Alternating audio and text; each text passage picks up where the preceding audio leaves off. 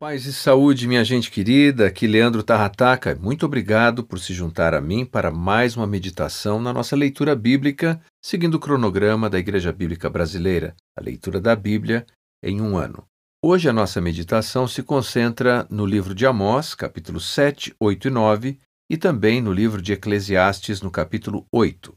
Então vamos começar com Amós. Amós, de 7 a 9, descreve as visões do profeta quanto ao futuro do povo de Deus. Então, nós temos aqui nesses sermões e nessas visões o seguinte: primeiro, as pragas. Depois, nós temos dentro dessas pragas as descrições: visão dos gafanhotos, a visão do fogo, a visão do prumo.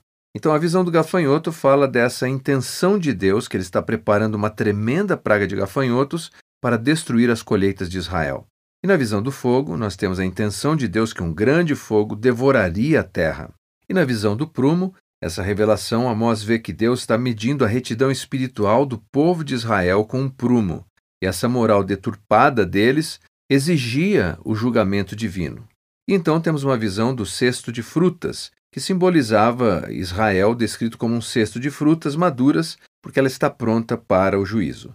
E finalmente temos a visão no capítulo 9, dos versículos de 1 a 10, do altar de Deus. E nesse altar, Amós vê o Senhor que afirma que destruirá o seu povo. É evidente que o Deus que é justo não é apenas um Deus que é conivente com o pecado. Se Deus é justo, a justiça divina demanda que ele também discipline aqueles que vivem praticando o pecado. E esse era o caso do povo de Israel. Mas quando lemos a respeito de todas essas disciplinas, nós temos que lembrar que Deus, apesar de aplicar a sua disciplina, ele também restaura o seu povo. Nos versículos 11 ao 15, nós vemos a promessa de Jerusalém ser reconduzida à glória do passado, como seus muros seriam reconstruídos, e que Israel seria restaurada à sua antiga terra, dos versículos de 13 a 15, que o povo então reconstruiria a cidade e voltaria a viver nela. Então, o Deus que disciplina é o Deus que também restaura. Já no livro de Eclesiastes, no capítulo 8, nós encontramos o homem mais sábio, mais rico do mundo antigo, Salomão,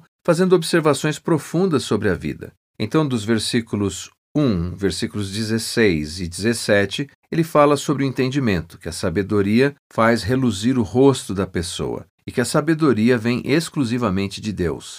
Depois ele fala da relação entre a obediência incondicional, por exemplo, obedecer ao rei, obedecer à sua palavra, e depois ele fala das incertezas, versículos de 6 a 8. Ninguém pode determinar o dia da própria morte. E finalmente ele fala com relação à injustiça, no capítulo 8, versículos de 9 a 11 e também no versículo 14. Apresenta uma certa frustração, porque ele diz o seguinte: que o ímpio quase sempre recebe o que o justo merece, e depois que o justo quase sempre recebe o que o ímpio merece. E a conclusão, então, de Salomão é que Deus irá, ao fim de tudo, punir o ímpio. Então, nós temos a relação com o fim de tudo no versículo 15, que é contentar-se com a vida e desfrutar dela. Lembrando que toda essa perspectiva do livro de Eclesiastes descreve a realidade debaixo do sol. Por isso que nós temos fé no Deus que vive acima do sol.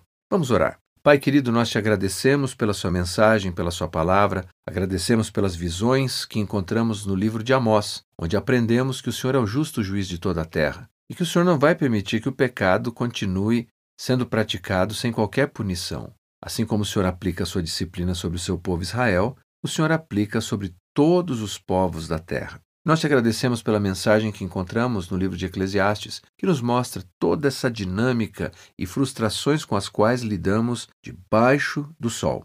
Ajuda-nos, Senhor, mesmo no meio destes turbilhões, confiarmos em Ti, porque o Senhor está além do sol e vivemos a vida com contentamento. Em nome de Jesus. Amém. Muito obrigado por me acompanhar hoje. Eu aguardo você na nossa próxima leitura. Deus abençoe você.